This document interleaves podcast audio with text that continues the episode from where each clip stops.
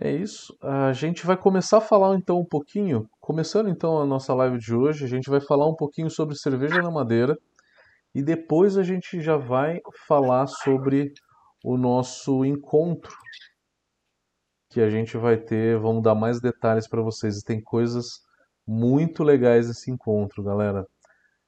É, bom, primeiramente, vamos falar um pouquinho aí sobre cerveja na madeira. A gente escolheu esse tema, inclusive, né, por o Wagner, ele tem cervejas envelhecidas em madeira muito legais, muito legais. Eu já tomei diversas deles e são cervejas realmente muito boas, né? Então, vamos falar um pouquinho aqui sobre madeira, é, apresentando para vocês aí o pessoal do Polo Cervejeiro, que é uma associação de cervejarias de Campinas, de todos os polos cervejeiros, a que eu via que é a mais completa, a mais organizada, é, e por isso que a gente escolheu né, é, fazer essa parceria com o Polo. E Campinas também é um local muito fácil acesso, ele é meio do caminho de caminho para qualquer pessoa no estado de São Paulo. É, tem aeroporto, então vamos, vamos fazer um evento bem bacana aí. Mas começando falando um pouquinho sobre madeira, então é, vamos tentar entender qual que é a finalidade de colocar uma cerveja na madeira, né? O que, que a gente espera na hora que a gente coloca essa cerveja na madeira. Historicamente, a madeira era usada para guardar a cerveja, para guardar, é, armazenar a cerveja. A gente tinha barris de madeira e o barril de madeira, historicamente, antes da cerveja entrar no, no barril, a gente usava os barris de madeira para guardar outras coisas, alimentos, né? É, era produtos sólidos, né? E aí a gente passou a usar a madeira para uh, para armazenar cerveja. E aí mandar essas cervejas também para viagens das Índias, principalmente, que demorava três meses, ou para as viagens das Américas. Então, historicamente veio aí um pouco de, dessa conotação, né, essa conotação de é, de guardar a cerveja na madeira, mas a gente sabe que traz muitas características, características positivas na cerveja. Então, primeiro que traz o sabor, e não só o sabor, a cerveja de uma maneira geral, conforme ela fica é, na madeira, conforme ela fica envelhecendo, né, ela tem alterações nas características sensoriais. O que, que principalmente acontece na hora que a gente coloca uma cerveja para armazenar, para envelhecer de uma maneira geral? Isso vale para a garrafa também. Na hora que você invasa a sua cerveja e você deixa ela é, em casa, na, garra na garrafa, temperatura ambiente. O que, que acontece? Primeiro, é, a gente tem o surgimento da oxidação, então tem uma leve oxidação que acontece, que é o papelão. Toda cerveja tem um pouco de, de presença de oxigênio, é inevitável que isso aconteça. Então, o surgimento do papelão, que é a oxidação de um ácido graxo, que se oxida e se transforma nesse aroma de papelão. Se é uma cerveja lupulada, a gente tem oxidação também dos alfa-ácidos que vão gerar aquele aroma de chulé, que é o isovalérico. Então, é, primeiro a gente tem um pouco de degradação da cerveja e depois isso some de acordo com o tempo. Lá para dois anos que essa cerveja foi invasada e ela está guardada na garrafa, é, isso praticamente some. A cerveja ela fica um pouco aguada, o álcool não se degrada e o caramelo não se degrada. Então a cerveja, quando ela está realmente muito velha, passou do, do ponto, ela fica uma cerveja com uma característica que eu chamo de licorosa. Licorosa é aquela cerveja que você sente o álcool, sente o caramelo. Né? Então ela tem uma, um aspecto de licor. O amargor ele cai de uma maneira linear. O amargor ele vai sumir de acordo com o tempo. Então você tem alterações das, da, das características da cerveja. Então eu falei as alterações que a gente não quer, né? A oxidação, é sumir o amargor, mas também tem um período de maturação. Eu acabei de envasar a cerveja hoje. A maioria das cervejas não está ainda no seu ótimo de ser tomada. ela precisa de alguns dias, poucos dias, para que ela mature, mesmo dentro da garrafa em temperatura ambiente, ou numa barrica de carvalho, ela vai melhorar os seus sabores. Uma lager é uma cerveja que ela está pronta muito rápido. Em cinco dias mais ou menos, ela está no ótimo já.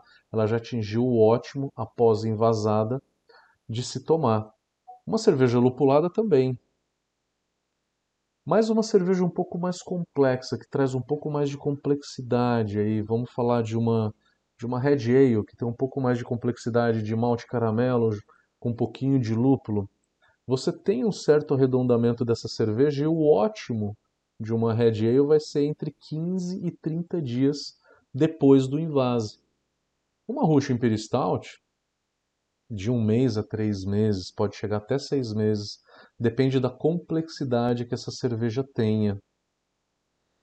E esse período, então, que a gente tem essa melhora, né, o amadurecimento dessa cerveja, a gente tem uma melhora sensorial da cerveja.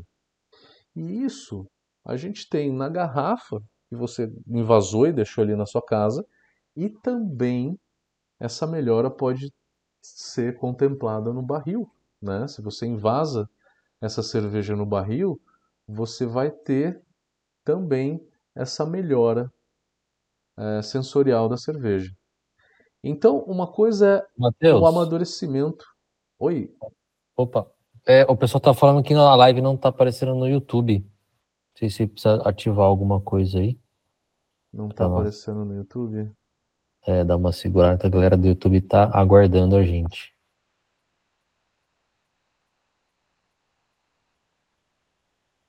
Uma pausa na aula. Uma pausinha.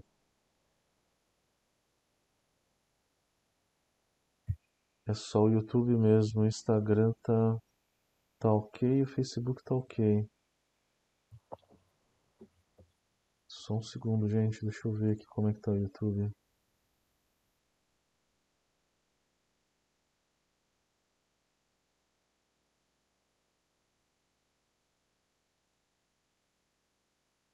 Aí.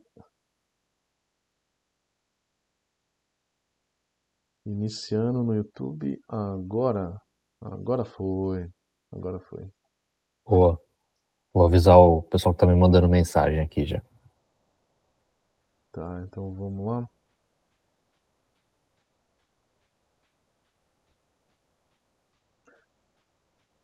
Bom, quem está entrando então aqui na live, a gente estava falando sobre o envelhecimento da cerveja, como que ela é, como que ela melhora né, na, é, quando ela é armazenada. Então, é, só para quem está tá tentando entrar agora, que perdeu um pouquinho, eu estava falando como é que a cerveja ela melhora. Depois que a gente invasa uma cerveja, ela tem um período onde que ela tem é, um prazo de maturação, onde que ela melhora os sabores dessa cerveja. Toda cerveja tem isso. As cervejas que têm esse período mais curto, esse período de maturação mais curto, são cervejas que ficam prontas mais rápidas, cervejas mais frescas, né? Como uma lager, como uma cerveja lupulada, que tem esse período muito curto. Em cinco dias ela está no seu ótimo de ser tomada. Mas quando a gente pega cervejas mais complexas em termos de malte é, e amargor também, como uma stout ou uma red ale, de 15 a 30 dias que é onde o amargor vai arredondar, é, aquela distringência do malte torrado também vai arredondar. Você vai sentir o malte muito mais completo, de uma forma muito mais é, agradável no palato, depois que essa cerveja chega nesse estágio de maturação. Então, a gente tem uma bela de uma evolução aí, sim, é, quando a gente fala é, da cerveja chegar no seu período de maturação. Isso pode acontecer na garrafa, isso pode acontecer na madeira. Então eu estou falando tudo isso só para também exemplificar que esse período de melhora, de arredondamento da cerveja, de maturação, ele também pode acontecer num barril. Então, é mais uma coisa que pode acontecer de positivo na cerveja. Num curto período de tempo, num curto período de tempo, a gente está falando de um período de maturação para uma Russian Imperial Stout de um a três meses, né? As belgas que tem breta pode chegar a seis meses, um ano, né? Ela evoluir até algumas bretas até três anos, ela continua ainda é, quebrando açúcares lá e, e, fazendo essa melhora, né? Essa dando mais complexidade de sabor para essas cervejas. Então é, é muito interessante esperar e entender primeiro, né? E entender é, que a cerveja ela precisa dessa melhora de sabor. E a madeira, ela, uma das funções da madeira é essa, é realmente trazer essa essa melhora do sabor, essa a, a melhora do sabor no sentido é, que ele aprimora muito mais, além de trazer o próprio sabor da madeira propriamente dito que isso complementa muito. Isso depende muito da madeira que a gente usa. A gente tem basicamente duas, uh, dois tipos de, de madeira hoje, que é basicamente a europeia, a francesa, e a gente tem a americana. A europeia ela puxa muito mais para castanhas, para frutas vermelhas, frutas escuras, e a americana ela puxa muito mais para um coco e para uma baunilha. É um pouco mais leve, é aquele sabor que a gente sente muito fácil na hora que a gente toma um, um Jack Daniels, por exemplo, né? Que é, que é um uísque que todo mundo conhece. Eu acho que existem estilos que vão melhor com uma madeira ou com outra. Uma Russian Imperial Stout para mim é um carvalho francês. Uma Barley Wine para mim vai melhor no carvalho americano, já fiz alguns testes. Já fiz uma quadruple também em madeira e foi muito legal. É, no carvalho americano também. Então, na minha opinião, cervejas que têm mais malte torrado, mais encorpadas, pede uma madeira um pouco mais complexa, um pouco mais intensa, como o carvalho francês. E cervejas um pouco mais delicadas, que não tem a complexidade de uma Ruppig Stout, como uma Barley Wine, a Barley Wine ela casa melhor, na minha opinião, com o carvalho americano. Tudo isso é um pouco de alquimia, é aquela alquimia que a gente faz na hora de é, colocar todos os ingredientes juntos né, e fazer, é, fazer aquela, aquela mistura para chegar num sabor ideal.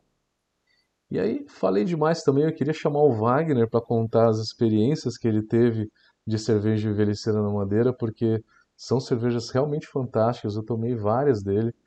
E já ganhou medalha, Wagner? O Wagner está aí? Estou tá. aqui sim.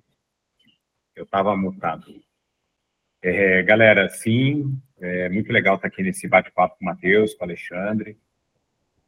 É, a gente está no meio de uma mudança aqui do nosso Brew Pub, mudando de local. A gente está num caos. Eu vou levantar a câmera rapidinho para vocês verem aqui, ó. Eu digo convencional, uma cerveja de tanque de inox, né? E, e exige realmente muito tempo, muita dedicação, muito investimento para que você tenha atinja resultados satisfatórios. Né, o Matheus perguntou aí se a gente já conquistou prêmio com as nossas cervejas envelhecidas. A gente conquistou já alguns, é, alguns relevantes, bastante relevantes. O primeiro, e eu atribuo o primeiro, sendo bem honesto e bem sincero, vai ficar gravado isso aqui, a sorte de principiante. Em 2017, depois que eu, que eu fui para a Itália fazer a primeira colaborativa com a Del Ducato e eu conheci a, a adega de madeira deles, eu voltei de lá e comprei duas barricas.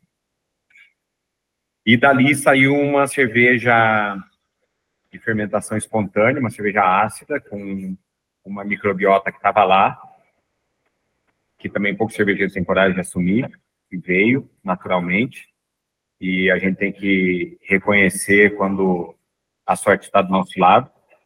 E essa cerveja foi medalha de ouro na etapa internacional do World Beer Awards de 2018, como a melhor Sour Wood do, do, daquela edição. Venceu a etapa brasileira, foi para a final em Londres e venceu em Londres. Isso para a gente foi muito marcante, muito significativo. Eu sabia que era, era sorte e principiante, mas aquilo nos motivou a continuar. Hoje, nossa adega tem 22 barricas, de 220 litros aproximadamente. E em 2022, dentre outros prêmios, nós conquistamos a medalha de ouro com a Terminus, que é a nossa Barley Wine, como a melhor Wood Aided do Brasil no concurso de Blumenau em 2022. De 2018 para 2022, eu diria que já não foi mais sorte, já foi um pouquinho de trabalho, bastante estudo, aprendizado. É, essas foram as mais marcantes.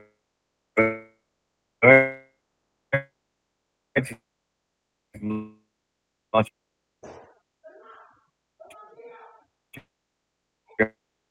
temos outras, uma na categoria de Old Brewing, na sua pergunta, estou aqui para falar sobre madeira. Né? Madeira, como eu comecei na minha fala, é um trabalho longo, você precisa se dedicar muito a ela, você precisa investir bastante. Madeira, ela é irmã do tempo, não tem atalho, não tem shortcut, não tem, ah, mas vou fazer uma infusão. Não vai ficar um produto incrível. Vai ficar um produto shortcut, um produto que você cortou caminho, porque a madeira, ela exige tempo, ela exige paciência e dedicação. É, e o que eu digo sempre que, nós recebemos visitas aqui no Brewpub, toda pergunta relacionada à madeira, a primeira resposta é depende. Por quê? Porque tudo depende do objetivo que você tem quando você imagina o produto final. Então, um exemplo de pergunta. É melhor um barril de novo ou é melhor um barril usado por uma outra bebida? Depende. O que você quer? Né? Então, essa é uma pergunta de exemplo e dali você pode você pode discorrer todas as perguntas que tiver na sua cabeça. A resposta inicial vai ser depende. Depende do que você quer, depende do que você tem que buscar. Muito importante isso que o Wagner falou, que você tem duas formas de usar a madeira hoje, basicamente, né? Que é usar chips, chips, cubinho, espiral, né? É, uma forma de acelerar é, é, usar isso. E aí você faz uma infusão em álcool, até em água já, já fiz e deu certo. E aí você pode pegar esse extrato e jogar na cerveja. A diferença de você colocar ela na madeira é que na hora que você coloca na madeira, você deixa lá de seis meses a um ano, mais ou menos, na madeira, você tem uh, o amadurecimento da cerveja. Então é o que eu estava falando antes. Né? Então, na hora que você coloca a cerveja na madeira, você tem uma melhora da, das características sensoriais dela de uma maneira geral. E, e, isso é comprovado, isso é comprovado. A cerveja fica mais redonda, o malte torrado acentua melhor, é, o lúpulo ele equilibra muito mais, né? Então você tem um ganho sensorial melhor se você coloca ela realmente no barril, né, Vagnão? É que são, é que é assim, né, Matheus? É, são dois produtos diferentes. Você pode ter uma cerveja com sabor de madeira e aí um chip funciona. Então, por isso que a resposta sempre depende. O que você quer? Eu quero, ah, eu quero um flavor. Eu quero trazer o sabor de baunilha do carvalho americano ou eu quero trazer a especiaria canela da amburana. Ok, você faz uma infusão em água, algo cereais, enfim, joga lá na sua bebida, dentro do tanque de inox, e você tem uma cerveja saborizada. Né? Ela tem sabor de madeira. Outra coisa é envelhecer uma cerveja em madeira. Então, a sua fala inicial, e algumas pessoas podem não ter pego o comecinho, que entrou um pouco depois, é, você falava sobre o processo de maturação e envelhecimento. Né? Então, quando você vai fazer o envelhecimento em madeira, você não tem só o sabor que é transferido para a bebida, para a cerveja. Você tem um processo de microoxidação, você tem, se for o caso de uma, uma barrica com uma, uma microbiota, você tem todo um tempo de, de metabolismo de cada microorganismo. Então, são dois produtos distintos. É, eu diria, com, com com todo respeito, discordando, não discordando de você, mas complementando o raciocínio, não são duas formas de fazer, são dois produtos diferentes. Cerveja com sabor de madeira e cerveja envelhecida em madeira. Então, quando eu disse que não há atalhos, é, quando eu digo que não há atalhos, não há atalhos no envelhecimento. Você não acelera o envelhecimento, você pode saborizar. Mas aquelas características típicas de uma microoxidação ao longo de oito meses numa barrica, Você não consegue mimetizar isso só com a saborização, por mais que você utilize um chip de ótima qualidade e você faça uma infusão da melhor maneira possível, você não vai ter esse resultado. É, muito interessante isso, né? Muito interessante. E também essa leve oxidação que você falou, porque a madeira ela é porosa, né? A gente sabe que ela tem aquela porosidade que acaba entrando um pouco de ar. Então, uma cerveja que é envelhecida por volta de um ano, mais ou menos, ela vai ter uma leve oxidação. Eu já peguei alguns juízes, tá? Em, em Blumenau, inclusive, dando nota ruim em barley wine envelhecida, porque tinha um pouco de oxidação.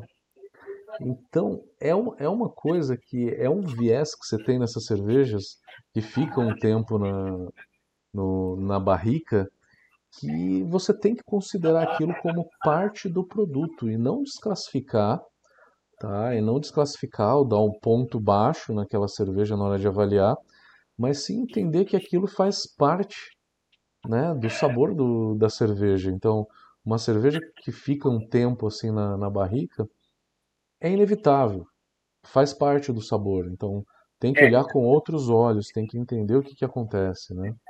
É, a oxidação da madeira, ela com certeza ela faz parte do sabor, não? É, é, eu acredito que seja praticamente impossível você ter uma cerveja envelhecida por um ano em madeira que não tenha uma oxidação. O que pode acontecer, no, é, agora estou extrapolando um, um, pensamento, né? Numa amostra que caiu na mão de um juiz e ele identificou uma oxidação desagradável, numa cerveja envelhecida, pode ser uma oxidação no processo até de invase. Né? Então, você envelheceu, é, e esse é um aspecto muito importante é, quando você pensa no produto. Né? É, cada etapa do processo, ele vai somando ou subtraindo, é, vamos dizer, pontos do seu produto final. Né? Não, não vou citar pontos no, na questão de concurso, mas pontos na questão de qualidade sensorial.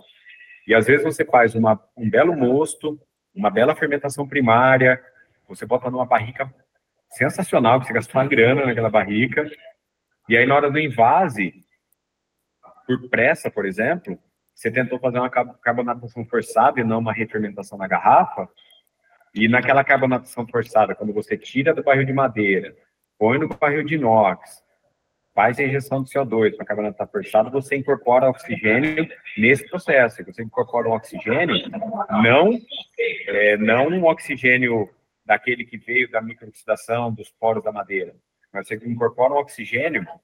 É, peço desculpa, gente, se está vazando barulho, é que eu estou aqui no Brew Pub, a gente está em cima e a galera está lá embaixo e às vezes sobe gente na escada aqui. Então, você pode incorporar o oxigênio no processo de carbonatação forçada e você tem um produto que ele oxidou demais, e não aquela oxidação clássica, típica da madeira. Né? Então, é, eu até entendo, eventualmente, estou extrapolando o raciocínio, como eu falei, do juiz sentir uma oxidação desagradável numa cerveja envelhecida e, ou tirar ponto desclassificado. Perfeito, concordo contigo, concordo contigo.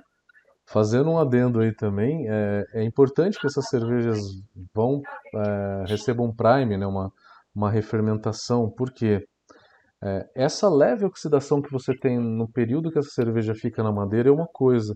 Agora, você deixar essa cerveja é, ao, ao tempo, né, envasar ela na garrafa e deixar ela, sei lá, três ou quatro anos, ela vai ter uma, uma oxidação muito mais pesada, que aí é, é realmente uma degradação da cerveja. Eu tive o prazer de fazer uma live uma vez com um aluno meu lá no Rio Grande do Sul, em que ele tinha deixado por quatro anos uma cerveja carbonatada com prime e uma cerveja carbonatada com, uh, com contrapressão. E aí ele abriu no meio da live para a gente experimentar. Era o mesmo lote, a mesma cerveja, só que a diferença era o invase. Quatro anos. A cerveja que foi feito priming, você não percebia a degradação da cerveja como a que você fez o, o invase na contrapressão. Então, cervejas dessa forma, é por isso que os belgas, gente, fazem refermentação até hoje. Não é porque eles são românticos, dá mais trabalho, é muito mais fácil você invasar uma cerveja na, na contrapressão, né? É, é envasar na contrapressão, mas não, eles fazem isso para que a cerveja daqui a um tempo ela não se degrade, que ela tenha um envelhecimento normal, um arredondamento normal da cerveja, que ele é positivo. Né? As características negativas disso a gente não quer e a gente consegue evitar em grande parte aí com, com essa refermentação na garrafa. Isso é muito bom. Então, quando a gente está falando de cervejas como essas, né, que vai ficar um ano na madeira e aí você vai comprar ela e ainda ela vai ficar mais na prateleira lá da, da, da tua sala por mais um tempo até, até você tomar, na hora que você deixou ela armazenada dentro de casa, ela já pode já começar também a se degradar. E degradar ia trazer esses sabores que a gente não quer. Uma cerveja como essa, ela tem, na verdade, que se manter, né? Porque o cervejeiro foi lá, ele já fez essa, essa parte toda, ele já maturou a cerveja, já entregou para o cliente a cerveja já é, com um sabor muito bacana, né? É, e aí os, o, o cliente vai lá, guarda, se ele guardar por muito tempo, ela vai acabar se degradando se não for feito o Prime. O Prime é muito positivo então aí para estabilizar muito sensorialmente a cerveja. Já fez experimentos assim? Sim, é, já. As nossas cervejas envelhecidas, todas elas, exceto a Termos, que a gente bota na garrafa descarbonatada, né, assim como ela estava na barrica, porque a ideia da Terminus é, é, apresentar exatamente o produto que a gente bebe no barril. Ela vem como um, um, um licor, se falar de uma cerveja licorosa, ela vem sem carbonatação, com muito corpo, muito açúcar residual, mas as outras, todas as outras cervejas envelhecidas que nós engarrafamos, todas são refermentadas na garrafa. Então, é um processo lento, exige paciência, exige, exige tempo, exige investimento, mas para você tirar um produto final é, à altura daquilo que você tem a ambição de fazer, é só assim, cara. Não tem, não tem jeito. Então, é isso que você colocou, né, resumindo. É, você pega uma cerveja, faz uma infusão, e depois você faz uma carbonatação forçada e invasa contra a pressão, você não tem uma wood aged, o pair aged, o nada aged. Você tem uma cerveja saborizada. Quando você pega uma cerveja, fermenta no, no tanque de inox, bota no barril de madeira, larga um ano, bota numa garrafa, faz um priming com uma nova Saccharomyces, por exemplo, se não for uma, uma wild. Faz um priming com uma nova Saccharomyces e deixa refermentar por mais 60 dias, até estabilizar, ou, ou 90 dias, ou 4 meses, enfim. Você tem uma barrel aged, você tem uma cerveja envelhecida que seguiu todo o ritual né, de, de um envelhecimento adequado para que você tenha um produto final com as características que você deseja da barrica, que inclui a microoxidação, é, mas você tem um produto é, de guarda, né, que tem um potencial de guarda, que você possa armazenar por muitos anos, é, e, e, quando você tira esse, abre esse produto daqui dois, três, quatro, dez anos que seja, dependendo do produto, você tenha é, exatamente aquilo que você idealizou, desde que você cuide do processo, desde a abraçagem, lá no dois anos antes, até o invase, para que lá na frente você tenha o produto final do jeito que você queria. Senão, você vai se frustrar, você vai sonhar em fazer um produto incrível, sensacional, é, mas aí você ou negligenciou ou tentou cortar caminho, e no cortar caminho ou na negligência, é, você não atinge o resultado que você queria. Ô, Matheus, posso fazer perguntas? Claro, sempre. Eu tô, tô de ouvinte aqui, eu queria entrevistar o Wagner um pouquinho. É, assim, uma das perguntas seria, tipo assim, qual foi a maior dificuldade que ele teve, assim, ao iniciar esse processo? Desde, assim, o que tá me chamando muita atenção, assim, eles falaram de, vocês falaram de microflora no começo, e como controlar isso, né? É um barril de madeira. Essa microflora, ela veio, de onde ela veio, como a gente pode... Ou eu posso pegar um barril novo, ela vai ser, acabar se contaminando, vai ser o ambiente que vai controlar isso, eu tenho que manter essa barrica é, por exemplo, numa sala fechada, com uma temperatura controlada ou não. Assim, queria que o Wagner contasse um pouquinho do processo que ele teve de evolução ao longo desse tempo, né? O que, que ele aprendeu, assim, de qual, qual foi o BO, assim, né? Algum BO tem, né? Nesse, nessa história toda aí. Tem, tem BO, sim. É, muitos, na verdade. Você é porque o que aparece na, lá na, na, parede do, do Brewpub são as medalhas, né? Mas os erros e as besteiras que a gente comete no longo do caminho, é, geralmente a gente não põe no Instagram, né? Isso aí fica no bastidor, mas aqui numa, numa live a gente conta assim. É, eu acho que a primeira preocupação de quem quer trabalhar com madeira, bom, a primeira coisa é ter paciência. Primeira coisa, ter paciência. Ah, sou ansiosão, fico abrindo o barril para provar, já está errado. Deixa lá o barril cansando por, pelo tempo necessário. É, você pode, claro, provar cervejas para você desenvolver uma, uma biblioteca sensorial. Então, quando eu comecei em 2017, eu provava cerveja com frequências maiores, porque você desenvolve essa biblioteca sensorial e isso é importante para você construir suas receitas no futuro. Mas então é paciência. Aí, é, um dos erros mais graves que nós cometemos quando a gente mexe com madeira é não se preocupar com a origem do barril. Tá? Então, a origem do barril é muito importante. Você saber de onde esse barril veio, a procedência dele. É, e aí, ah, mas que tipo de barril? Aí aí a resposta vai ser depende. Bom, eu quero uma cerveja com notas de vinho. Você vai comprar um barril de uma vinícola e você vai buscar esse barril nas melhores condições.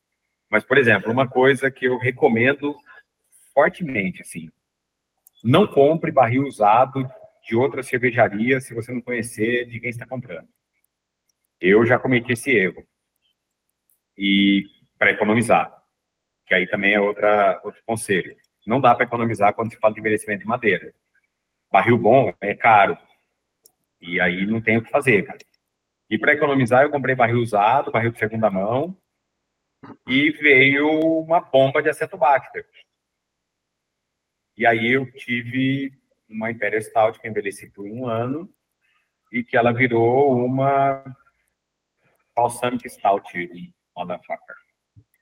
Um Entendeu? vinagrinho. Vinagrão. E aí, como eu não tenho coragem de engarrafar um negócio desse e vender, e falar que não, cara, é assim mesmo, é, é sour, é wild, não é vinagre, é acetobacter. Acidez de um, de um lactobacilo, é, uma própria acidez da, de uma breta quando ela faz uma velhora, é diferente de uma bomba de acetobacter. Nós pegamos aqui junto com o Baeta, que, que, que conduz a nossa cozinha aqui do Food Lab, a gente fez um molho de cerveja, um molho balsâmico com uma redução de açúcar mascavo, e a gente botou nos frasquinhos para vender molho balsâmico de cerveja. E ficou lindo, cara, ficou maravilhoso aquele produto. Mas era para ser uma uma Imperial Stout envelhecida num barril de madeira que supostamente eu havia comprado de, ó, oh, não, tá, tá bom o barril, tá legal, eu acabei de usar e pode pegar. Então, o, o maior PO que você pode cometer é não cuidar da procedência do barril que você vai comprar. Esse é o maior BO, o maior de todos. Aí depois, você tem que cuidar, obviamente, é, do ambiente onde esse barril está.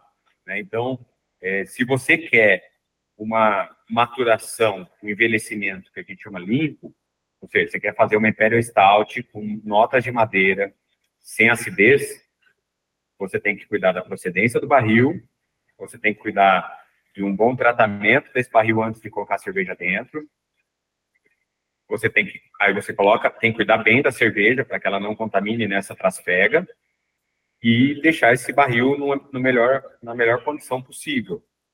Né? É, uma coisa importante quando a gente fala melhor condição possível é que o barril esteja num lugar que ele tem, sofra uma variação de temperatura, é, sofra o mínimo de variação de temperatura, porque a variação de temperatura vai fazer o barril expandir, contrair, e essa expansão, contração, você vai ter um problema de abrir a, a, a, entre as madeiras e as aduelas e você vai ter vazamento constante. Eu já tive esse problema, então é um outro erro que eu cometi. É, quando você compra o barril, você tem que deixar esse barril o menor tempo possível vazio, não pode deixar por muito tempo vazio, porque ele vai ressecar e ele vai abrir, e aí você tem que reidratar, e quando você reidrata, o encaixe da, das aduelas ele pode trazer uma situação de mau encaixe, você pode ter vazamento. Né? Então, então, esse aspecto de onde o barril vai ficar, e aí tudo depende também do, do objetivo final. Então, ah, eu quero uma, eu quero fazer cervejas ácidas, eu quero ter uma microbiota, quero botar uma, uma breta. Então, por exemplo, nós temos a, a barrica lá que nos deu a medalha em 2018 ou 19, que veio uma, uma, uma manifestação espontânea de microorganismos, é, foi um barril que eu comprei de um, comprei de uma destilaria que tinha maturado um rum ali dentro. É, e aí ela ganhou acidez e tal, e pô, ficou sensacional. Cerveja, produto final ficou incrível. Aí imagina assim, eu tenho então agora um, sabe a avó, aquele vidro de fermento que a avó tinha na geladeira, fermento de pão. Então a avó tinha fermento de pão na geladeira e de tempos em tempos ela pegava aquele fermento de pão e vai multiplicando, coloca farinha, alimenta pão, fermento. E a avó tem aquele, e aí hoje ela levanta. A avó tem o fermento de pão por resto da vida. Quando você tem uma barrica com uma microbiota que está lá, estabelecida, e você e ela está te entregando bons produtos, o que você tem que fazer com esse cara? Você tem que alimentar ele. Você não pode deixar esse barril secar. Você só pode baixar esse barril quando você tiver outra cerveja para botar dentro. Você não pode. Tem que evitar de lavar, porque se você lavar, você pode é, interferir naquela, naquele equilíbrio biológico que está ali. E você tem que fornecer as melhores condições para aqueles micro-organismos para que te devolvam produtos legais. Né? Então, você tem que entregar o melhor alimento possível para eles, para que eles te devolvam o melhor produto final possível. Então, aí é um, aí isso que eu falo que é a curva de aprendizado é muito longa. Esse barril eu convivo com ele desde 2017 para 2018. Então, eu tenho, vamos dizer, uma, uma relação de cinco anos com esse barril, e eu não vou dizer que eu sei exatamente, mas eu sei o que esse cara quer. Eu sei o que essa, esses micro-organismos gostam. Eu já testei produto, eu botei produtos lá dentro, que ele não me devolveu um, um bom produto final.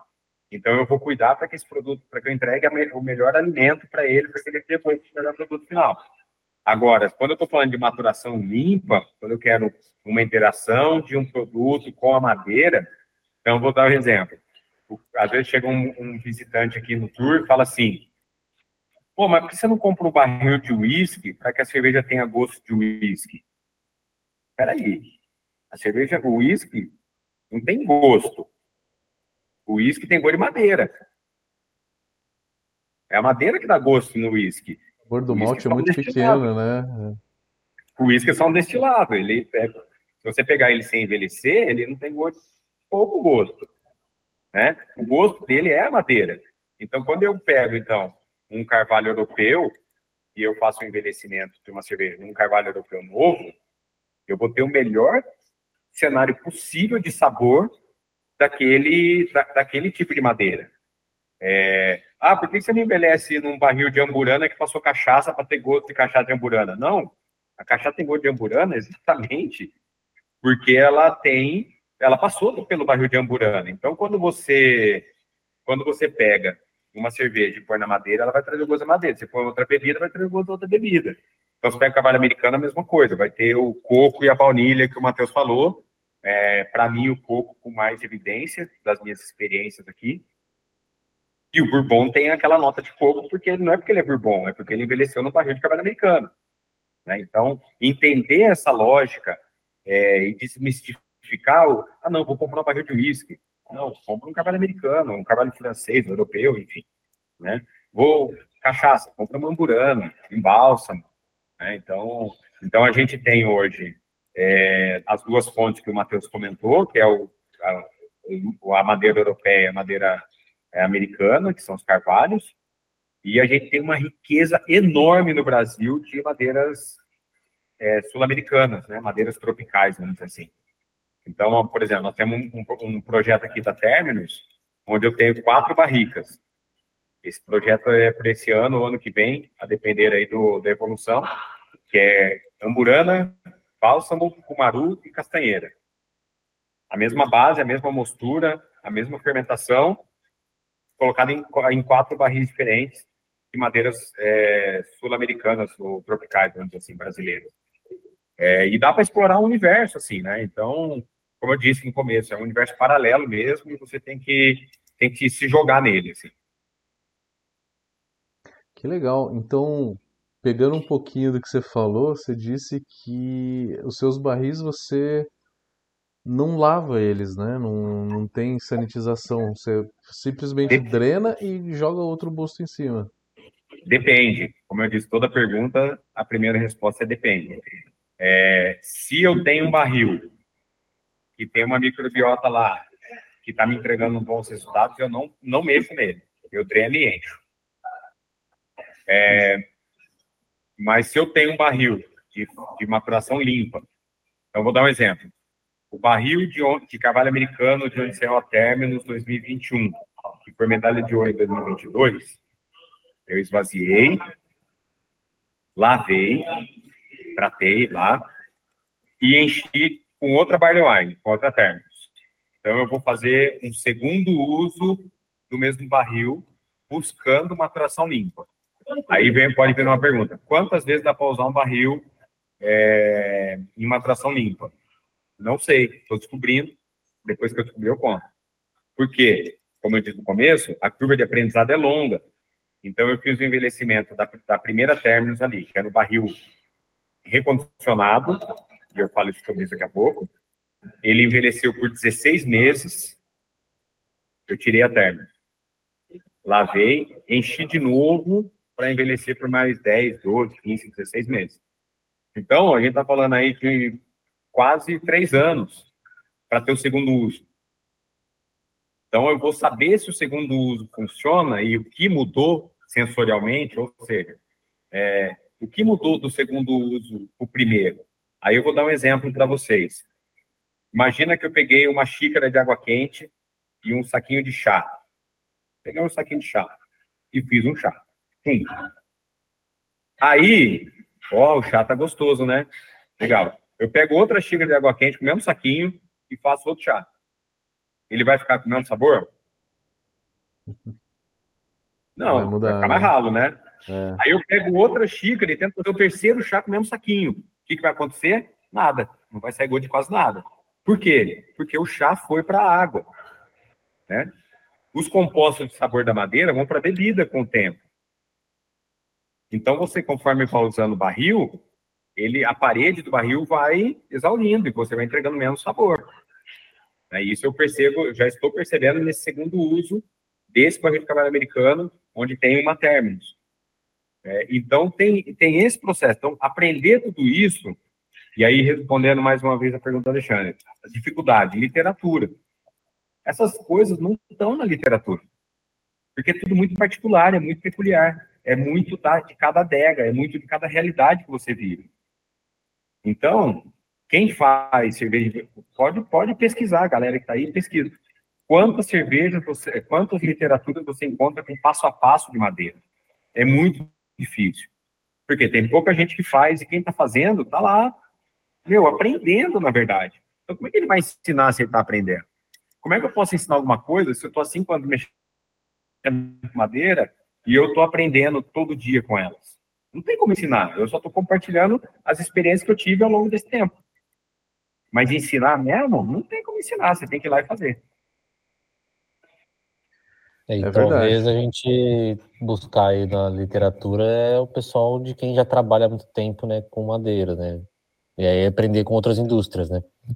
Rum, cachaça, vinho, uísque, entender um pouquinho de que esses caras estão fazendo. E a cerveja, assim, né, é tá estamos engatinhando ainda, né? Acho que sempre existiu, mas algo que nunca foi tão bem explorado pela gente, né? Dessas indústrias que são completamente tradicionais em explorar, né, os sabores da madeira. Exatamente, exatamente. É, a, a envelhecer, envelhecer, desculpa pessoal, barulho. Envelhecer cerveja em madeira é um resgate histórico, né? A gente volta no tempo, que era, como o Matheus falou no começo, era o recipiente onde se armazenavam todas as bebidas, mas hoje para a gente é um aprendizado, né? Então, então realmente exige bastante, como eu vou repetir, bastante paciência, bastante dedicação e, enfim, ir lá, meter as caras e aprender. Com certeza, com certeza. É, isso que o Vagnão falou também é, é uma experiência, né? A primeira tiragem do barril, ela tem muito mais sabor é, e tem extração de componentes percentualmente que são diferentes da, das outras, né? Você é, extrai muito mais tanino, talvez, acho que nas primeiras, né? Você sente um pouco daquela picância da madeira, né? E depois isso vai arredondando a partir das outras das outras levas que você faz no mesmo barril, né? É... é, mas, por exemplo, os taninos, essa sensação de astringência, Matheus, eu tive uma experiência, eu tive uma experiência de depende da tosta do barril também, né? Então, então, por exemplo, essas duas barricas que estão aqui atrás, ó, que a gente está hidratando, ela tem a, me é a mesma madeira, com tosta leve e tosta média. Então, é um outro aprendizado que eu vou desenvolver nos próximos dois anos. Essa cerveja que, tá aqui, que vai entrar aqui vai ser a nossa cerveja de, de 10 anos, aproveitando aqui, parabéns para a Lander aí, que fez 10 anos essa semana, toca na Mangaba faz 10 anos daqui a alguns dias, e a gente já estava com essa cerveja no tanque aqui para envelhecer por dois anos, a gente completa oito anos agora, e aí são duas cervejas a mesma base, em dois barris de cavalo americano. É um de, aí eu encomendei o barril com tosta leve e tosta média. Então, o que traz de diferente a intensidade da tosta no barril? Não sei, vou descobrir. Depois que eu descobrir, eu como. Né? Então, é, é, a busca pelo, pelo aprendizado é, que, que nos move a cada dia experimentar algo novo. Assim. Que legal, que legal. É, bom, e tem, tem um efeito surpresinha também que você falou, a quantidade de acetobacter, né? É, aí, cara, infelizmente, são os acidentes de percurso, né? Não tem como fugir. Quer dizer, você com o tempo, você vai aprendendo e vai mitigando o problema, né? Você diminui a, a probabilidade de você ser, ser surpreendido por uma situação dessa. Mas, vez ou outra, você vai botar, como, como o Alexandre falou na pergunta dele, né? é, você tem uma madeira, você não tem todos os controles que você tem no barril de inox, né? No tanque de inox, temperatura, pressão, a cepa que você está botando lá. Então, esse fator, com certeza, é, ele vai conviver com quem trabalha com madeira e com a experiência você vai diminuindo a probabilidade de ter essas surpresas acontecerem, mas acho que surpresa sempre vai ter. Então, fazendo um gancho aqui, é, uma coisa importante para quem trabalha com barril de madeira é a blendagem. Principalmente, isso funciona para quem tem, às vezes, o mesmo barril, né? Acho que no caso do Vagnão, você tem um barril de origem diferente, você não tem duas cervejas com o mesmo tipo de madeira em barris separados. Eu tenho também, e a gente começou a mexer com blend no último ano. É, a, a, o blend ele é, um, ele é um processo que ele faz todo sentido, ele é, ele é, uma, é uma, próxima etapa, né, quando você começa a envelhecer em madeira, que é quando você já tem uma quantidade maior de barricas envelhecendo o mesmo produto. Ou, eventualmente, você pegar produtos diferentes e tirar um, um blend único é, enfim, você pode blendar vários estilos, você pode pôr uma, um pouquinho de acidez de um barril para equilibrar o dulçor de outro, né? Mas é, nos primeiros anos, e eu acho que essa é a realidade da maioria que começa a mexer com madeira, você não tem uma quantidade grande de barril, então você acaba tirando tudo o famoso single barrel, né? Você vai, envelhece, tira.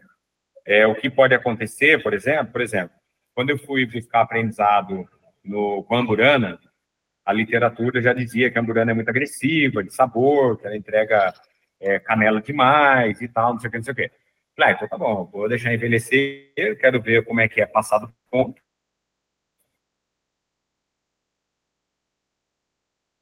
Vou deixar passar super amburana lá, uma cerveja com muita amburana, e depois você vem fazendo blends dessa, dessa base com amburana, é, com outros produtos, ou produtos frescos, ou produtos provenientes de outra madeira. Então, a nossa primeira experiência com, com blend foi uma, uma Dark Strong Ale. Ela envelheceu a mesma base em cavalo francês e amburana. nós fizemos um, uma garrafa só carvalho francês e uma garrafa com 30% de adição de angurana. Né? Então, 30, o 30% foi o, o, cenário ideal naquele momento para a gente. E, e aí eu tenho essa base guardada que eu posso blendar, sei lá, eu posso fazer uma Imperial Stout e, e que, dá uma nota de amburana nela, é, e eu faço um blend, aí já não vai ser uma, uma Imperial Stout Wood vai ser uma Imperial Stout blendada com uma Dark Strong Ale Wood por exemplo. Um exemplo, né? Eu ainda não, não, não usei essa, essa reserva que eu tenho de blend para blend. Mas você pode buscar esses, esses sabores fazendo blend, né? Blend é muito louco, é muito legal. Legal. É, vamos finalizar então esse assunto madeira, que a gente já está falando já uns 40 minutos e vamos anunciar é, vamos anunciar o nosso evento. Tem mais alguma coisa que você quer complementar, Alexandre, Vagnão? Não, só ia aproveitar que o Bruno Dalando acabou de entrar na live. O Vagnão acabou de citar eles aí dando parabéns pelos 10 anos da cervejaria.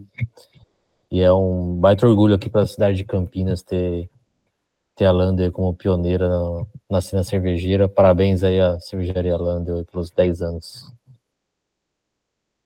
Parabéns, parabéns. Parabéns a todos, né, que começaram, estão aí há 10 anos. Toca da Mangava também, o Vagnão há 8 anos. A Brau Academy desde 2014 também. Estamos aí.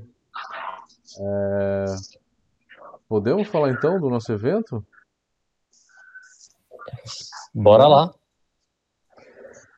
Galera, a gente queria aproveitar então a live de hoje para anunciar um dos eventos que a Brau Academy mais esperou, né, que a gente sempre sonhou em fazer, que é fazer, além do concurso caseiro, né, que a gente já fez nove edições, esse ano vai para décima, a gente realizar um concurso profissional, ou seja, cervejarias, ciganos, é, é, ciganos, cervejaria, todo mundo que tem cerveja registrada para participar desse concurso. E junto com isso, a gente vai também lançar um, um congresso, né, como a gente vai ter diversos juízes aqui, juízes renomados aqui, a gente vai pegar eles para fazer um congressinho, então, né, é, com bastante conteúdo. E também, lógico, para comemorar, a gente vai ter um festival com diversas cervejarias. E a Brau Academy escolheu a, o Polo Cervejeiro como parceiro nisso. A gente está realizando tudo em conjunto. É, e estamos lançando oficialmente hoje todos esses eventos. Então, vai ser o décimo concurso caseiro da Brau Academy, junto com o primeiro concurso profissional que a Brau Academy está realizando, é, mais um congresso junto com um festival de, de cervejas. Tudo isso vai ser na primeira semana de dezembro.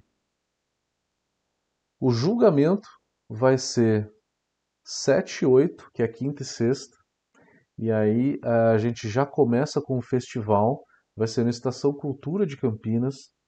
Dia 8, 9 e 10, que é sexta, sábado e domingo, a gente vai ter o festival. No dia 9 a gente vai ter o, o congresso também. E no meio a gente vai fazer outras coisas aí, como um almoço harmonizado com o Ronaldo Rossi, é, enfim, diversas coisinhas que a gente vai ainda é, botando aí na, na programação para vocês. Tudo isso já está no site da Brau Academy, tá? É, vocês podem já fazer inscrição. E a gente tem um diferencial para cervejarias aqui, tá? Então, quem tiver aí que for cervejaria, é o seguinte: inscrição antecipada. A gente vai dar dois bônus para vocês. O primeiro deles vai ser a análise química da cerveja, a cor e o amargor da cerveja. A gente é, recebeu o apoio do Messea. Messea é um equipamento que que faz a leitura de cor e amargor da cerveja, é da empresa BR Tecnologia. Então, eles vão dar para a gente a análise dessa cerveja. E também, quem optar e fizer inscrição antecipada, a gente tem também um, uma avaliação da receita. Como que isso funciona? Se você quiser ter eh, a avaliação da sua, da sua receita, precisa primeiro fazer a inscrição antecipada, é só para as inscrições antecipadas. As inscrições antecipadas vão até 15 de outubro, tá? Quem quiser ter a avaliação da, da, da receita, vai ter um campo, vai receber um formulário para descrever a receita. E aí vai ter um juiz designado para cada amostra, cada uma dessas amostras, em avaliar, né, de acordo com o estilo. Então, como é que funciona? De acordo com o estilo, aquela cerveja ah, senti aqui que tem um aroma de lúpulo que não está muito bem. Se o juiz ele tem a receita na mão, ele pode falar: esse aroma que eu estou sentindo é desse lúpulo. Você usou um lúpulo inglês numa, numa lager que não caiu muito bem. Né? Então troca esse Fuggle, não coloca Fuggle numa lager, coloca um Mittelfru, coloca um Tettnanger, usa um, um, um lúpulo aí é, que, que condiz com o estilo. É, entre outros aspectos, um erro comum que eu vejo é o pessoal usar muito malte belga em escola inglesa. Usam muito Special B. O Special B usam em Red Ale, usam em Porter. E a... Quando esse malte aparece muito, acaba descaracterizando um pouco a cerveja, porque o Special B ele tem, ele é um malte que tem um sabor muito belga, né?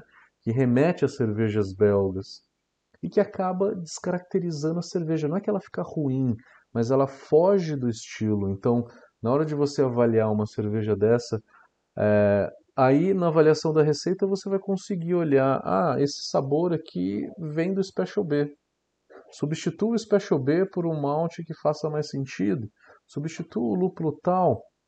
Você não jogou lúpulo no final da fervura, o lúpulo é pouco, o lúpulo é muito. Você não fez dry hop na sua IPA, precisa ter um dry hop. Então, na avaliação da receita, a gente vai pegar pontos básicos. É claro que não dá para fazer uma consultoria completa em cima dessa receita, mas algumas dicas básicas a gente vai dar para que é, vocês consigam melhorar a receita. Eu lembro que na terceira edição do concurso de caseiro da Brava Academy a gente fez a gente fez avaliação de receita e foi muito legal. E aí a gente queria lançar isso como diferencial do concurso profissional que a gente está realizando. É a avaliação da receita e a segunda coisa é a análise da cerveja, análise de cor e amargor, tá? Isso tudo vai ser enviado para vocês um pouco depois, essas análises. Mas a ficha de, de avaliação ela é enviada em poucos dias, em duas ou três semanas. Mas essas outras avaliações em mais ou menos dois meses que a gente vai pedir para que a gente consiga enviar todas essas, essas avaliações, tá? Então acho que é isso, eu falei demais. Alexandre, me ajuda se eu esqueci de alguma coisa.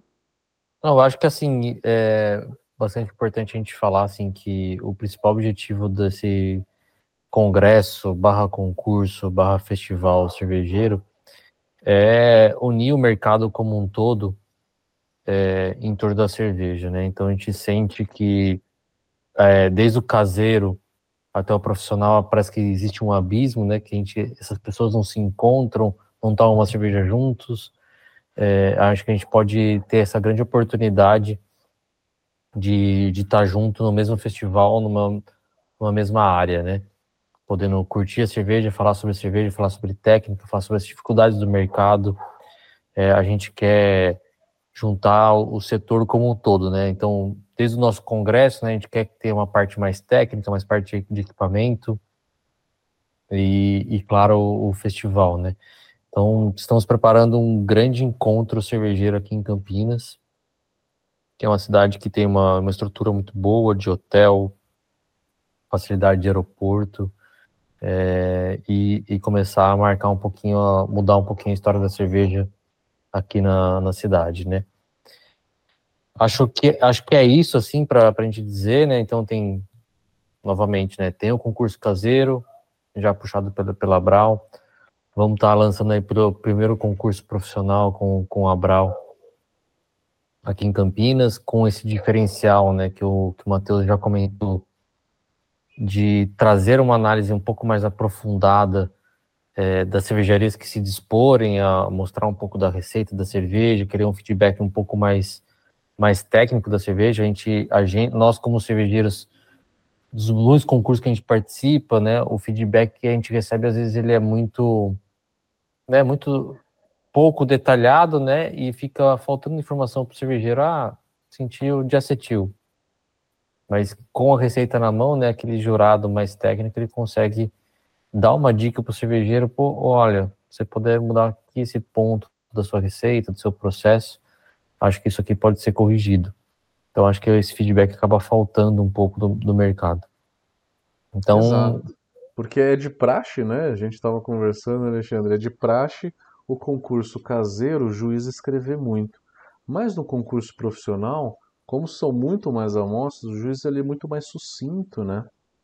Então, às vezes, falta uma informação assim, putz, minha cerveja não está tão legal, o malte está um pouco fora, o lúpulo está um pouco fora, mas o que, que eu posso fazer para melhorar? Às vezes falta informação. Então, a ideia da gente trazer a avaliação da receita para o concurso é justamente poder trazer um pouco mais de informação.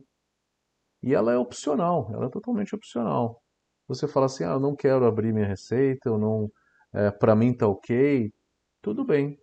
Mas quem quiser faz a inscrição antecipada, que é só para as inscrições antecipadas, tá? Tem um período de inscrição antecipada e aí tem a opção de submeter a receita para avaliação.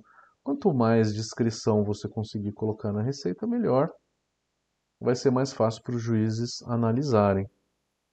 É, e até assim, Matheus, puxando um pouco assim pro, público geral, né? Assim, acho que a gente está querendo trazer para para Campinas um, um, festival de cerveja que tragam cervejarias de outras regiões do, do país, não ter somente as cervejarias de Campinas. É realmente uma grande festa em volta da cerveja, né? Então, unir quem está produzindo, quem faz em casa quem produz profissionalmente, quem é fornecedor, quem produz equipamento, quem trabalha com educação, que é o caso da Brau, todo mundo juntos em torno de, de um compromisso só em volta da cerveja, né? Acho que a gente tem um potencial enorme aqui no, no, no Brasil para a gente juntar essa galera e trocar ideias, assim. Acho que o network ele vai ser o, a grande entrega do festival, né? Tá todo mundo junto na mesma sala, tomando uma cerveja junto, e falando sobre receita, falando sobre produção, sobre como as dificuldades do mercado, o que é ser caseiro, o que é ser profissional no mundo cervejeiro. Exatamente, essa é a nossa ideia, que é fazer desse evento do Beer Meeting um evento para colocar no calendário cervejeiro anual. Tá? Então queremos todo ano estar tá realizando esses concursos junto com o festival e com o congresso. É isso aí, é o primeiro, primeiro ano aí. primeiro de muitos. Esperamos vocês aqui em Campinas, que sejam todos muito bem recebidos para nossa cidade, o Matheus aí também.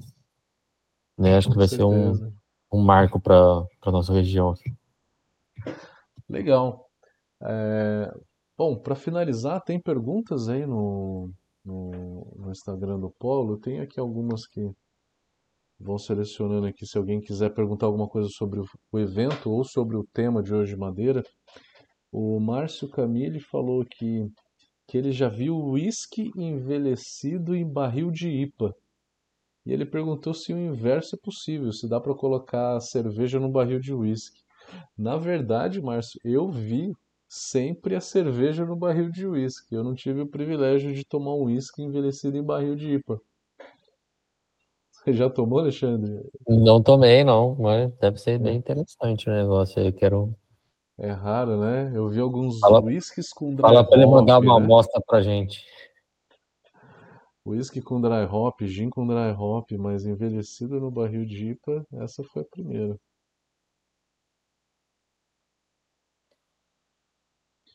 O Gregório está perguntando qual cervejaria. Deve ser a do Vagnão, né?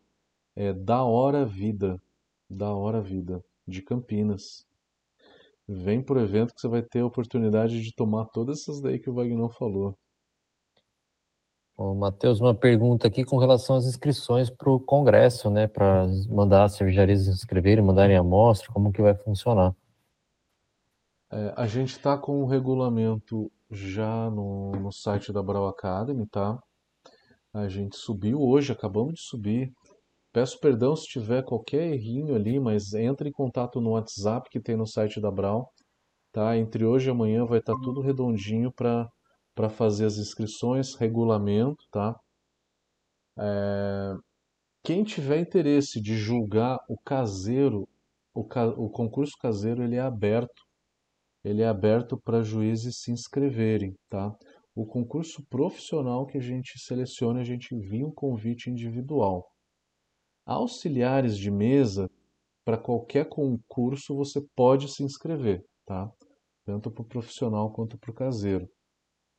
Então, vai estar tá tudo certinho junto com o regulamento no site, no site da Brau Academy. Quantidade de amostra, para onde enviar, endereço, prazo de envio, é, pagamento, tudo por lá.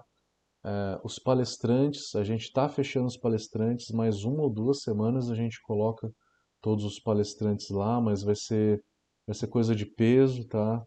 A gente está chamando renomes aqui, tanto nacionais quanto algumas pessoas de fora também, tá? Europa, Estados Unidos. Então vai ser um evento muito bacana, vai ser muito bacana, com muito conteúdo, né? É, que a gente quer fazer desse evento é, um marco, né? Um evento aí no calendário, no calendário cervejeiro nacional. É, mais alguma pergunta? Maravilha. O Vagnão tá de volta na live. Acho que tá você pode perguntar se já tomou o uísque no barril envelhecido de IPA. O Wagner tá aí?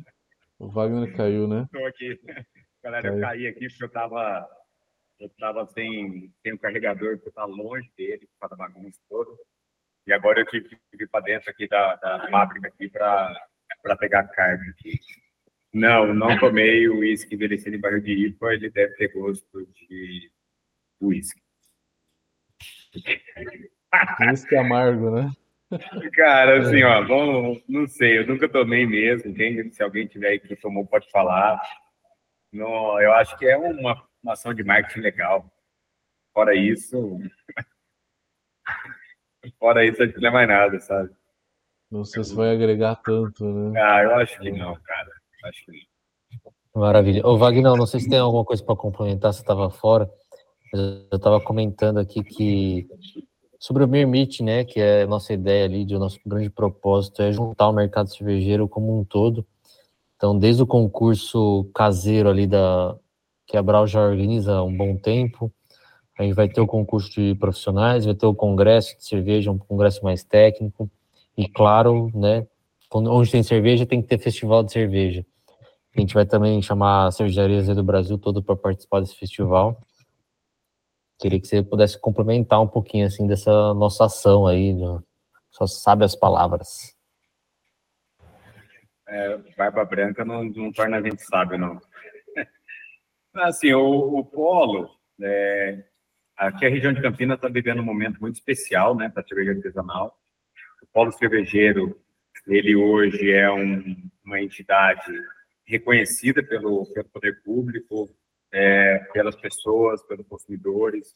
Então, nós estamos cada vez mais com um trabalho consistente e trazer esse evento, construir esse evento permite com a prefeitura de Campinas e a Brau Academy, é, todo mundo junto aqui, todo mundo de mãos dadas, é realmente uma grande satisfação porque nós queremos colocar Campinas definitivamente no cenário internacional da cerveja, né? Então, é um trabalho que leva tempo, não é da noite para o dia que isso vai acontecer, assim como maturar uma boa cerveja em barril, precisa de tempo, precisa de paciência, precisa de perseverança. E eu tenho certeza que nós vamos juntar forças aí com todos os membros do Polo, com todos os cervejeiros que, que vão prestigiar esse evento conosco, que vão vir de fora, é, junto com o pessoal da, da Pronúcleo, a Calamazu, que está aí, que já trouxe um evento para a gente aqui, o Duan, um evento de núcleo, juntar essa galera, trazer um grande, um grande encontro para celebrar a cerveja artesanal.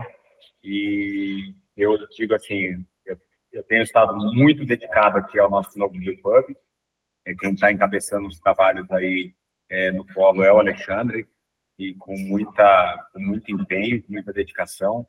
Eu agradeço muito a isso e com certeza esse evento vai ser sensacional. A gente vai fazer acontecer mesmo. Legal. Maravilha. É, tem aqui algumas perguntas. Se pode envelhecer cerveja em barril de cachaça? Eu acho que sim, já vi algumas, né? A resposta é sempre depende. O que você quer quando você envelhece uma cerveja num barril de cachaça? O que é um barril de cachaça? É um barril de carvalho que está com 30 anos e só tem gosto de cachaça? Que cachaça estava lá? É uma cachaça de boa qualidade? Uma cachaça onde o quem destilou é, fez bons cortes e você tem um produto de alta qualidade? É, então, a pergunta é: posso envelhecer em barril de cachaça? Pode, você pode tudo. Mas o que você quer com isso? qual é a característica que você quer trazer para a sua bebida. Você quer trazer para sua bebida é, uma astringência de uma cachaça ruim, caso ela seja uma cachaça ruim que estava lá dentro, você quer trazer a suavidade da cachaça boa que estava lá, a cachaça boa que estava lá só é suave porque ela tem tempo no barril. Então, tudo depende, depende do seu objetivo, mas tudo é possível, com certeza. Uma, uma coisa que você já comentou Wagner, é, posso usar os cubinhos de madeira para fazer minha cerveja? Se você Pode já também. usou, a Tudo é diferença é válido. que Depende. depende É, do que você quer. São depende produtos diferentes, quer. né? Então, então por exemplo, a, a minha primeira a minha primeira experiência na época de panela, eu sou paneleiro há 10 anos, né?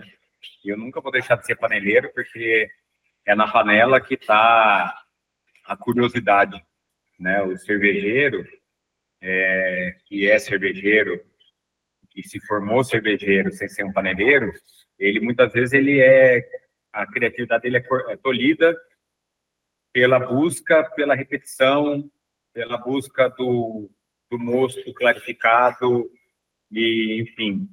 E isso é um trabalho que tem seu valor, mas quando você quer buscar processo criativo, a panela é o grande berço, né? Então, eu venho da panela, eu venho do livro do John Palmer, eu venho de passar pela, pelo crivo do C5, que era um clube que era, não é, ele existe ainda, um pouco inativo, porque está todo mundo velho, mas é o Clube dos Cervejeiros Caseiros de Campinas e Cercanias, o C5, e que tem membros notáveis nesse grupo. Depois vocês pesquisem lá para não, senão vou ter que citar o nome de todo mundo. Eu sei de cabeça, mas pesquisa lá que só tem só tem figura. É, então eu venho da panela. Na panela eu usei cubinho e é o caminho natural, né? Você está na panela, você vai usar cubinho. Você está numa produção já de maior escala, ou de maior escala não, mas você está ali com o seu pub, com a sua cervejaria, posso usar cubinho? como o Alexandre acabou de falar, depende, o que você quer? Ah, não, eu quero um sabor de amburana. Pô, bota o cubinho lá e beleza, você vai ter sabor de amburana. Eu quero envelhecer. Opa, mudou a história, não é uma cerveja saborizada, é uma cerveja envelhecida. Então, você pode fazer o que você quiser, sabendo o objetivo final, o que você quer fazer acontecer e sabendo que cada ação que você faz vai te dar um resultado final. Exatamente. Até compartilhar com você assim, eu usei cubinho, usei espiral de madeira e também envelheci cerveja, né? E, por exemplo, a gente fez algumas New England IPAs, que são cervejas que têm que estar extremamente frescas, né? Não pode, não tem oxidação para lúpulo para ficar legal. E a gente usou cubo de amburano, usou cubo de jaqueira. E Putumuju, não, Putumuju, assim, tem uma galera que lembra até hoje. É, foi a cipó que a gente fez. E, cara, ficou sensacional. Ficou o que a gente queria. Né? Você saborizou, você saborizou uma New England IPA com madeira. Exatamente. E você e queria assim, isso e foi perfeito. Excelente. Eu não, eu não, queria envelhecer ela em madeira, porque eu sabia que a New England Deep em madeira envelhecida não ia ficar legal. Mas ela com sabor de madeira da, da espiral, do, do, do, cubinho ali, pô, ficou, encaixou perfeitamente e era o objetivo. Então, é isso aí. Você essa, pode... essa é a melhor resposta possível para a pergunta. Tem uma ideia bem inovadora aqui. É, no Instagram perguntaram: alguém já tentou fazer um barril misto? Tipo assim, uma com amburana e carvalho, né? Deve ser tabuinhas de amburana e de carvalho no barril para envelhecer. Sim, esse produto já existe. É, tem tanoaria que oferece esse tipo de produto. E tudo depende, mais uma vez. É igual você fazer uma New England IPA com um dry hop com sete núcleos diferentes. Você vai ter uma grande salada de fruta e que você pode ter um resultado espetacular, quando você pode ter um, um conjunto de informações que você não consegue nem interpretar. É a mesma coisa para madeira. Então, você pode sim fazer isso, ou se, se eu fosse fazer, tivesse essa ideia que ela é muito curiosa, o que eu faria? Eu pegaria a mesma cerveja, envelheceria em duas madeiras diferentes, como eu fiz lá com a Dark Strong Ale, Carvalho Francês e Amburana, e depois eu blendo as duas. E eu tenho três produtos, ou inúmeros produtos. Eu tenho dois produtos puros e eu tenho possibilidade de vários blends. E aí, com esses blends, eu posso tirar uma, uma base, uma, uma concentração maior de amburana e menor de carvalho, maior de carvalho e menor de amburana. Eu posso ter só amburana, eu posso ter só carvalho, e eu tenho uma infinidade de possibilidades que eu vou entregar produtos diferentes e mais importante do que tudo, eu vou enriquecer a minha biblioteca sensorial para madeira.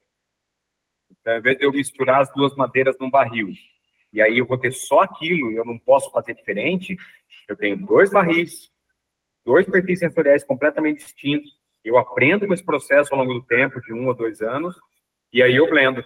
E aí eu faço a, a, a mistura perfeita quem vai definir quantas madeiras de amburana e quantas de carvalho vão ter naquele barril? O tanoeiro? Você? Você vai definir baseado em quê? No empirismo, no chute? Ah, põe 70% de amburana e 30% de carvalho? Então você faz duas barricas e depois você testa e aprende com isso. É um grande aprendizado, né? É, mais uma pergunta: onde que se compra barris? Então, barril, é, se você quer um barril de madeira crua, né, assim, sem uso, você vai buscar as tanoarias. É, existem boas tanoarias no Brasil. É, a tanoaria, não, não vou fazer merchan, é só uma questão de relação de confiança que eu tenho hoje. Todas as minhas barricas eu compro da Dornas Havana, que fica no norte de Minas. Não conheço ninguém de lá, não tenho amizade com ninguém. Eu comprei de outras e depois eu comprei uma deles, eu fui, tive um bom produto final, é, e aí eu só compro lá agora. Não, nem pesquiso preço, porque é outra coisa também. Quando você vai, ah, vou economizar 200 reais numa barrica. Pensa que você vai colocar 200 litros, 240 litros de uma cerveja que te custou caro para fazer, porque ela muitas vezes é uma high gravity, e você vai deixar dois anos.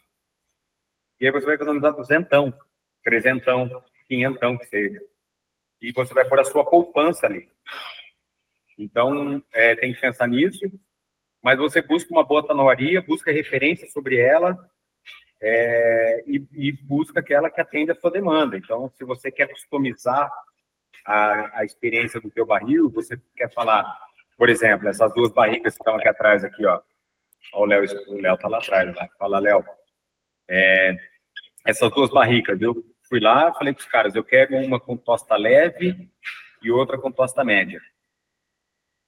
E agora a gente estava tratando as barricas aqui, eu fui lá, tirei uma foto do, do barril por dentro com um flash aceso, assim. Você percebe a diferença, tosta leve, tosta média. Então eu sei que eu vou ter algo diferente uma da outra ali. O que, que vai ser diferente? Eu imagino coisas, tal, mas eu vou buscar esse aprendizado.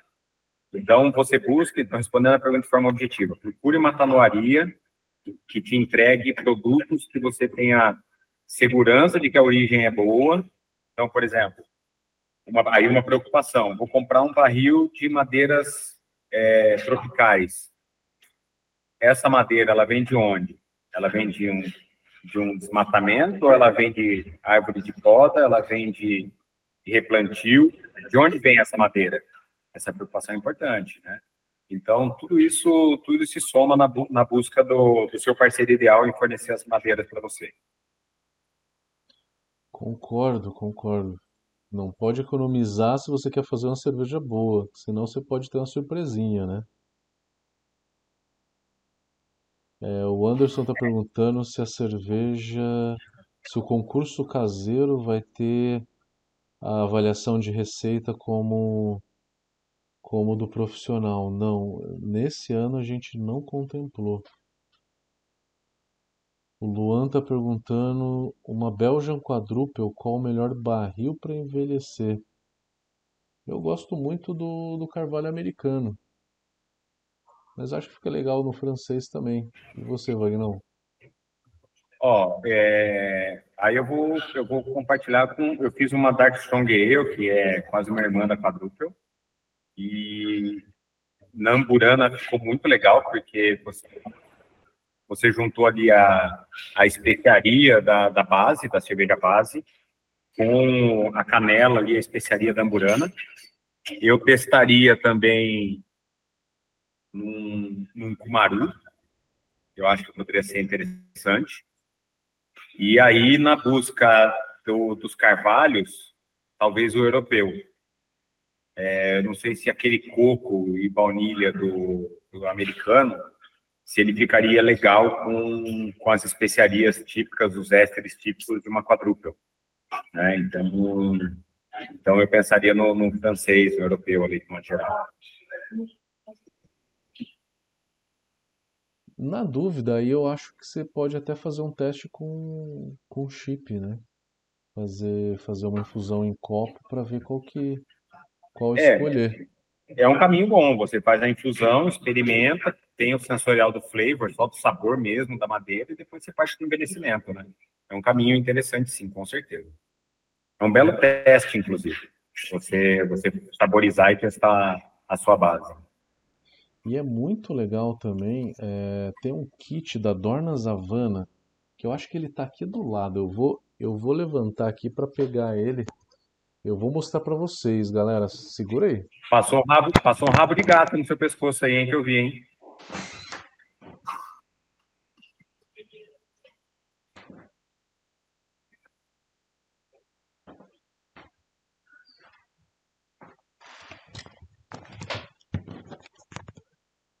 Olha só que coisa legal. É um kit que tem é, diversas madeiras, tá?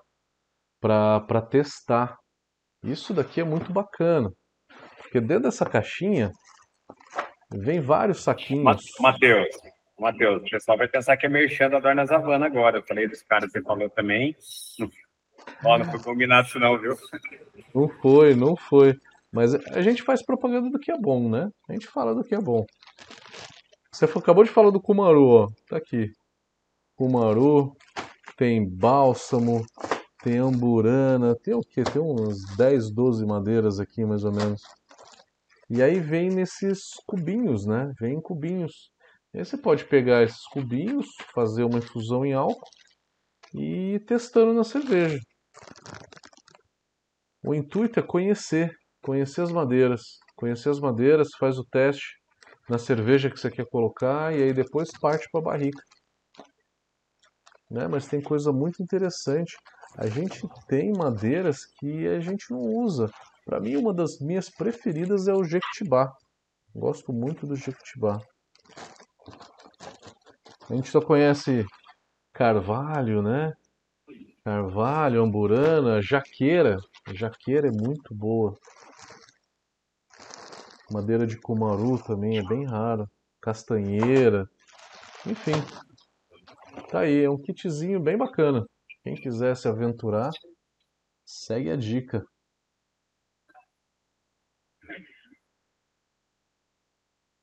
Temos mais perguntas aí, senão vamos finalizar. Estamos dando uma hora e meia de live já. A live foi boa hoje. Tem assunto, né? Assunto bom. Eles estavam falando de Jequitibá, eu tô com uma cerveja que chama Jequitibá aqui. Não vai aparecer, né? Tá desfocado. Tá na minha testa aqui. Aí, ó. Mas essa só chama Jequitibá, não tem Jequitibá.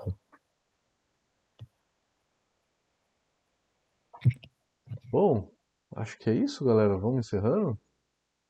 Vamos encerrando e a galera que só quiser saber mais sobre o Beer Meet, a gente vai soltando tanto no Instagram do Polo quanto no Instagram da, da Brown. Estão abertas as inscrições. Quem tiver dúvida pode mandar mensagem para a gente, tanto no, no Polo Cervejeiro ali do, no, no, nosso Insta quanto no da Brown, e a gente vai tirando as dúvidas e vamos fazer um evento muito legal e que com essa, com essa intenção, né, de unir o mercado do caseiro ao profissional, até o juiz renomado que vai vir de fora aí, que a gente vai chamar uma galera muito boa para julgar as nossas amostras aí. Legal, galera. Então, se preparem. Primeira semana de dezembro, né, para estar tá em Campinas, para participar, tomar uma cerveja com a gente, participar das palestras e enviar cerveja, tanto concurso caseiro quanto profissional. Galera, acho que é isso. Queria agradecer a participação de vocês, a do Alexandre, que é o presidente do Polo, do Vagnão, que deu uma aula de Obrigado, Matheus. gente. Obrigado a vocês. Valeu, Matheus. Valeu, Wagner, valeu. Obrigado a todo mundo que participou da live. Foi um sucesso aqui.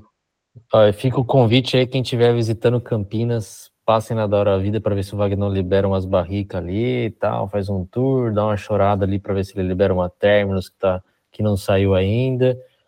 Tem bastante cervejaria aqui na região, ali na, na região perto da Hora Vida tem a Landel, cervejaria Campinas, tem a Tesla, e estamos fomentando um mercado muito legal aqui na região de Campinas, né? Então, estão com o polo tem com 34 cervejarias, então, cerveja boa aqui é o que não falta em Campinas. Quem tiver pela região, passem, procurem. No site do Polo, do, do Polo tem todas as cervejarias que fazem parte do Polo, onde você pode visitar, onde tem fábrica, onde tem brewpub. Cerveja boa não falta. Sintam todos convidados aí. É isso aí, galera. Boa, presida. Venha em dezembro que vocês podem tomar também tudo isso né, no nosso festival. Valeu, galera. Um abraço, galera. Obrigado. Obrigado, Matheus. Valeu, Magnão. Tchau. Falou, falou, tchau. Valeu. Valeu. Tchau. Valeu. Tchau, tchau.